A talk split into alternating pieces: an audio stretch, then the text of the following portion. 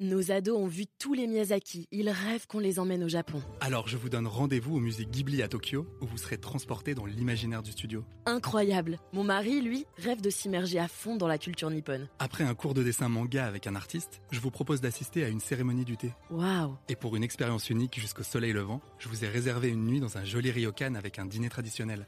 Je nous y vois déjà. Avec Marco Vasco, ne rêvez plus, vivez votre voyage l'esprit libre. Au rendez-vous sur marcovasco.fr pour imaginer votre prochain voyage sur Les podcasts du Figaro.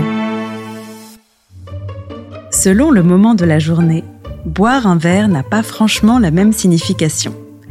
Mais pourquoi le petit blanc du matin est-il plus difficile à assumer que le gros rouge du soir? Au-delà du politiquement correct, c'est surtout une question de paradoxe, de symbole et de tradition.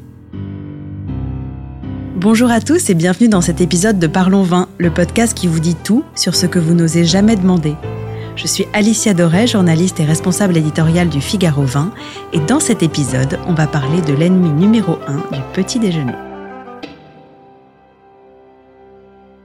Alors pour commencer, à quelle époque pouvait-on boire le matin? Espace d'intimité par excellence, le matin est aujourd'hui le moment de la journée où refuser de boire est non seulement autorisé, mais aussi très vivement recommandé. Et pourtant, ça n'a pas toujours été une évidence, et la stigmatisation des buveurs matinaux est en fait plutôt récente. En faisant quelques recherches, j'ai pu constater qu'au Moyen Âge, une demi-heure quotidienne était consacrée à l'ingestion de boissons alcoolisées, auxquelles on prêtait alors de multiples vertus, au-delà de celle de mettre davantage de cœur à l'ouvrage. En 1617, des archives citent les écrits d'un voyageur allemand qui pointe une coutume assez étonnante au sujet des habitudes matinales de nos aïeux. Je cite. Ils ont l'habitude de déjeuner avant de sortir, mais très légèrement, et se contentent d'un verre de vin et d'une bouchée de pain.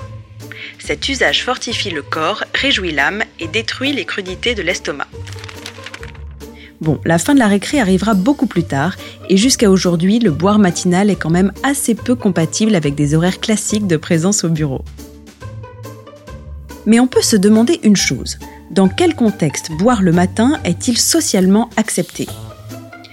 Si l'horloge et le regard des autres restent de loin les arbitres les plus redoutables de notre consommation d'alcool à différentes heures de la journée, je vais vous mettre face à un sacré paradoxe que vous n'aviez sans doute jamais véritablement remarqué c'est que la même quantité de boisson n'aura pas du tout la même signification en fonction du contexte dans lequel elle est bue.